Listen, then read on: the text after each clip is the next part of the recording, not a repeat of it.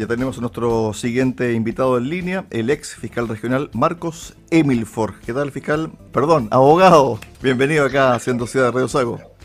Dime Marco nomás, Cristian. Perfecto, Marcos. Marco, bueno, llegó el día.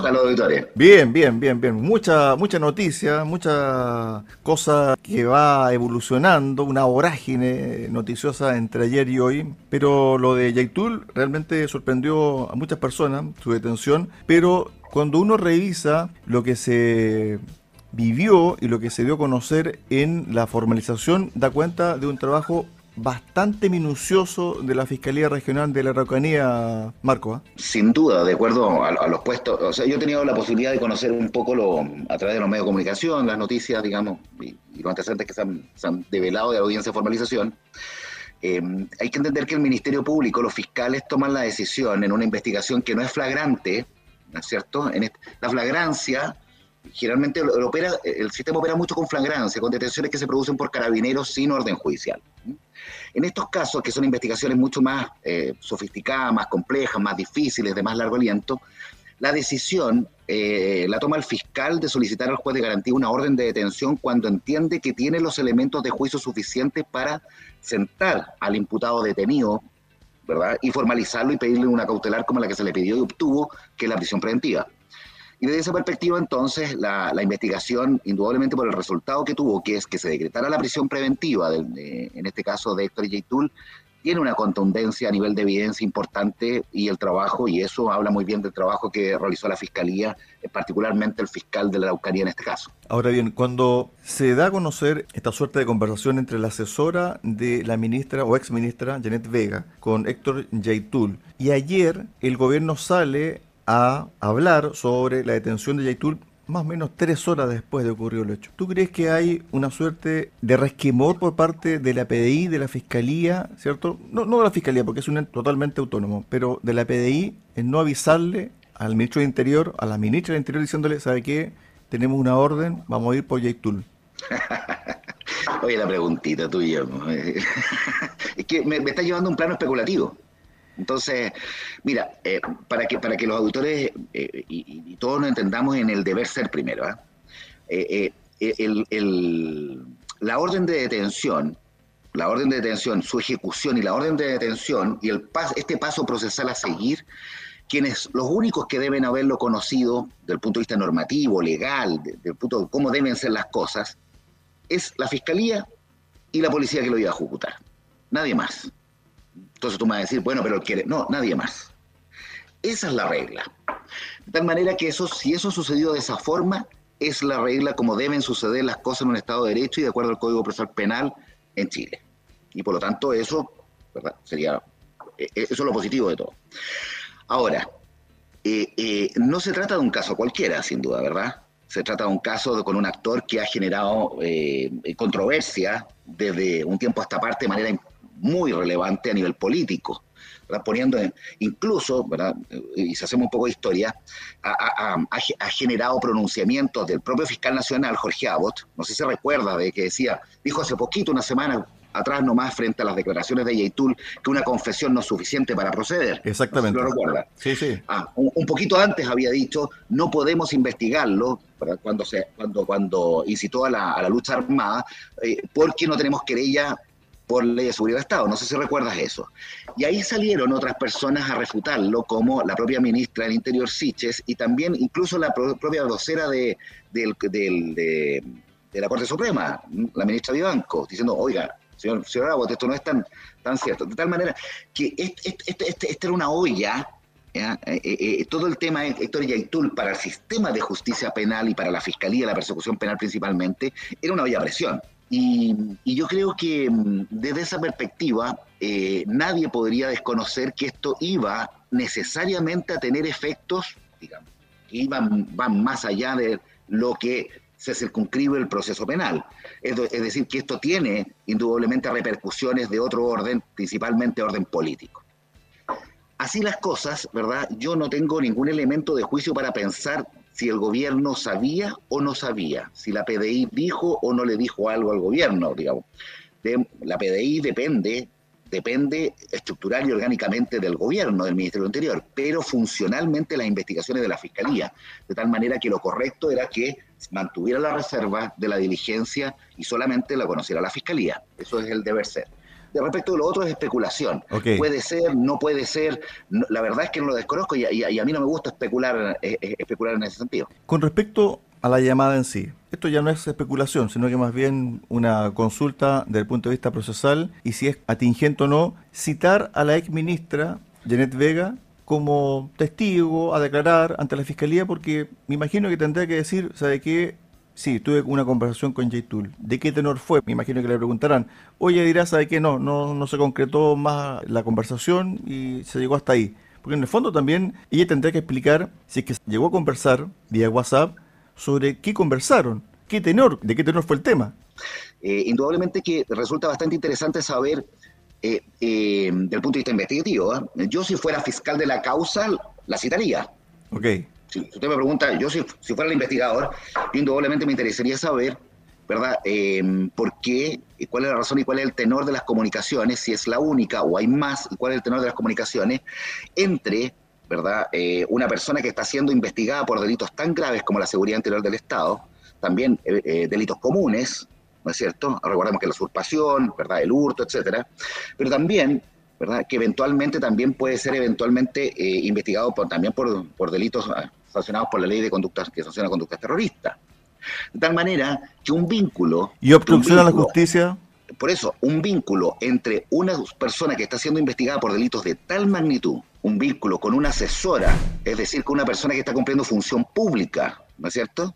Porque es una asesora que cumple una función pública, que llama por mandato de una ministra de Estado, me parece eh, un hecho extraordinariamente relevante para efectos de investigar qué es lo que está sucediendo a ese nivel y por qué se produce esa, esa comunicación desde el punto de vista de que efectivamente podría llegarse a visualizar algún tipo de conducta que pueda estar reprochada por el derecho penal. No lo sabemos, pero habría que investigarlo. Yo lo investigaría y yo la citaría. ¿Cómo se puede avanzar en la investigación en contra de estas entidades subversivas? Porque ya está detenido el líder de la CAM, pero hay otras más que están están vinculadas a la CAM y que también están vinculadas aparentemente al robo de madera, que es el gran delito de la macrozona sur. Ay, es que eh, lo que me estás preguntando es precisamente lo que es objeto de reuniones permanentes en la macrozona sur, tanto del gobierno como de la fiscalía, como de las policías, como pero no me, no, me ha hecho una pregunta que me, parece también interesante desde el punto de vista de, todo lo que estamos viendo hoy día. Perdóneme que me salte y me autoentreviste, digamos, pero, pero eh, eh, la respuesta para más adelante. El, el, tema de la, el tema de la oportunidad. Ya. Yo creo, yo creo que la oportunidad aquí también es un tema. Yo creo que, yo creo que desde el punto de vista de ustedes, de los medios de comunicación, eh, es interesante poder analizar bien cuál es, eh, eh, sabiendo que esto genera un impacto tan, tan importante, la, pregunta es por qué, por qué se decide hacer esto. Las investigaciones por las cuales se le formaliza, si te das cuenta, vienen del 2020. Los hechos son del 2020, ¿no es cierto? Del 2021, salvo uno que es del 2022. Eso descarta también la, hipótesis de lo que había señalado el fiscal nacional de que no se podía investigar. Eh, pero la oportunidad me parece un, elemento relevante aquí a poder, eh, digamos, ¿por qué, se decidió hacer esto eh, en este momento tan cercano a, un, a, un, punto tan crucial para Chile como es el plebiscito que tenemos aquí ahora a puertas en un par de semanas más? Eso me parece que es, un tema relevante. Y, te voy a dar otro, dato también que me parece relevante. ¿ah? Que recuerda que el fiscal nacional Jorge Abot deja el cargo en un mes más. Sí, lo que él pueda decir eh, en esta semana de relevancia, poco y nada. Sí, pero, pero él deja el cargo en un mes más. Es decir, están las postrimerías de su, de su mandato de ocho años. Por lo tanto, de menos porque cumple el, no cumple el plazo, sino que por edad. Entonces, hay una oportunidad aquí que yo creo que es importante también poder visualizar desde el punto de vista de los efectos que produce. Marcos, Marcos paréntesis, paréntesis sobre el retiro de Abbott. Conociste el sistema por dentro. ¿Le debe entregar información el fiscal regional al fiscal nacional sobre este punto en particular cuando tiene una causa tan importante o tiene la libertad el fiscal regional de decir yo mantengo el silencio sobre esta causa y no tengo tampoco la obligación de entregar la información al fiscal nacional. Legalmente, Eh, legalmente, el punto de vista normativo, el fiscal regional no tiene necesidad de informar al fiscal nacional de ninguna causa, salvo que lo consulte o sea una cosa bastante particular. No, no, no tenía por qué, por qué darle información al fiscal nacional. Pero, pero eso depende del fiscal, eh, del, del, fiscal regional y además del tipo de causa. Es decir, eh, causas tan complejas como estas generalmente se trabajan con las unidades especializadas de la Fiscalía Nacional. Esto es, por ejemplo, con la unidad de delitos violentos de la Fiscalía Nacional u otras. Por lo tanto, existe una coordinación permanente entre el fiscal que lleva la investigación, en este caso la Araucanía, con la Fiscalía Nacional a través de su unidad especializada. Dicho de otra forma, lo más, lo, eh, en este caso en particular, eh, lo más, o sea, lo, más probable es que el fiscal nacional haya tenido conocimiento de lo que estaba sucediendo, ya sea directamente por el fiscal regional o a través de su unidad especializada con quien trabajaba la fiscalía regional que llevaba la investigación. Sí, porque hasta, este, minuto, hasta este minuto el fiscal nacional no se ha referido al caso de Aitul. Bueno, eh, ¿qué te puedo decir? ¿Qué, te puedo decir? Marcos, también el día de hoy intervino como creyente el abogado Ignacio Sabiaín, que fue representante del gobierno, del Ministerio de Interior, y dijo lo siguiente, planteó que la privación de libertad de Yaitul debe establecerse en correcto equilibrio entre la medida que se decreta y la seguridad de la sociedad. Y agregó que, aquí viene lo importante, el señor Yaitul es un líder, mucho más que un guerrero. Palabras del abogado que representó al Ministerio del Interior, es decir, al gobierno de Chile podemos empatizar en algunos aspectos con su causa referida a la reivindicación territorial. El gobierno ha ido trabajando en esa área por medios pacíficos, recuperando tierras y entregándoselas al pueblo mapuche, un pueblo que él dice proteger, pero como buen líder ha perdido el rumbo, no se ha dado cuenta del daño que está generando a su mismo pueblo. ¿Qué te parecen estas declaraciones del abogado que representa al gobierno, al Ministerio del Interior, diciendo, primero, que Yaitul es un líder mucho más que un guerrero. Después dice, podemos empatizar en algunos aspectos con su causa. ¿De qué se trata esto?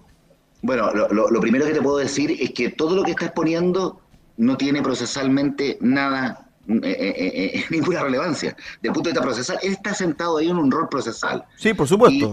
Y, las alegaciones que, está, que tú me estás señalando que realizó, esas son alegaciones de orden político. Es decir, tenemos a un abogado del gobierno representando el interés del gobierno haciendo argumentaciones políticas y en un segundo término que son favorables.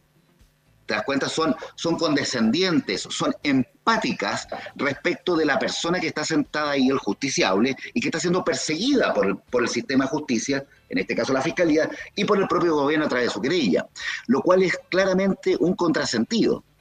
La posición de querellante es de acusador, ¿te das cuenta? Es de imputador no es de defensor ni, ni, es el rol procesal de, tener empatía con, eh, especialmente en una audiencia como de, control de detención, formalización y petición de medidas cautelares. Eso habla, eso habla de, que eh, la intervención del letrado en este caso tiene un sesgo, de que es una intervención sesgada desde la perspectiva ideológica y que incluso lo lleva a alejarse del rol procesal defendiendo eh, o buscando, ¿verdad?, empatizar y tratar de morigerar la responsabilidad de quien se le estaba pidiendo la prisión preventiva. Me parece reprochable procesalmente, me, me, parece también reprochable éticamente y habla de finalmente de quién lo mandató para exponer lo que se estaba poniendo también, porque él, yo me imagino que no lo hizo a menos que lo haya hecho por, su cuenta, cuestión que al menos en las instituciones del Estado no funciona así, digamos, mandatado para seguir determinadas líneas. ¿Se puede recusar a este abogado del Ministerio del Interior? Eh, no, no, no, no. La recusación es un instrumento respecto a los jueces. El, eh, ¿Te das cuenta? Eh, acá, básicamente, el reproche puede ser por vías administrativas, en relación con el rol que cumple a nivel del Ministerio del Interior. Pero bueno, es una forma en que él, entendió, ¿verdad? O se entendió por parte del gobierno en ese proceso de ejercer el derecho del creyente en este caso. Bueno, y dentro de esos márgenes, créeme que las audiencias pasa de todo.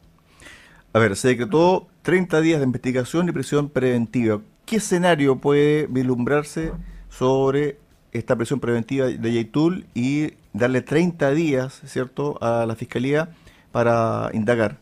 ¿Tú sabes cuánto, cuánto plazo pidió la Fiscalía? Me imagino que habrán pedido, no sé, 60, 120 días, ¿no?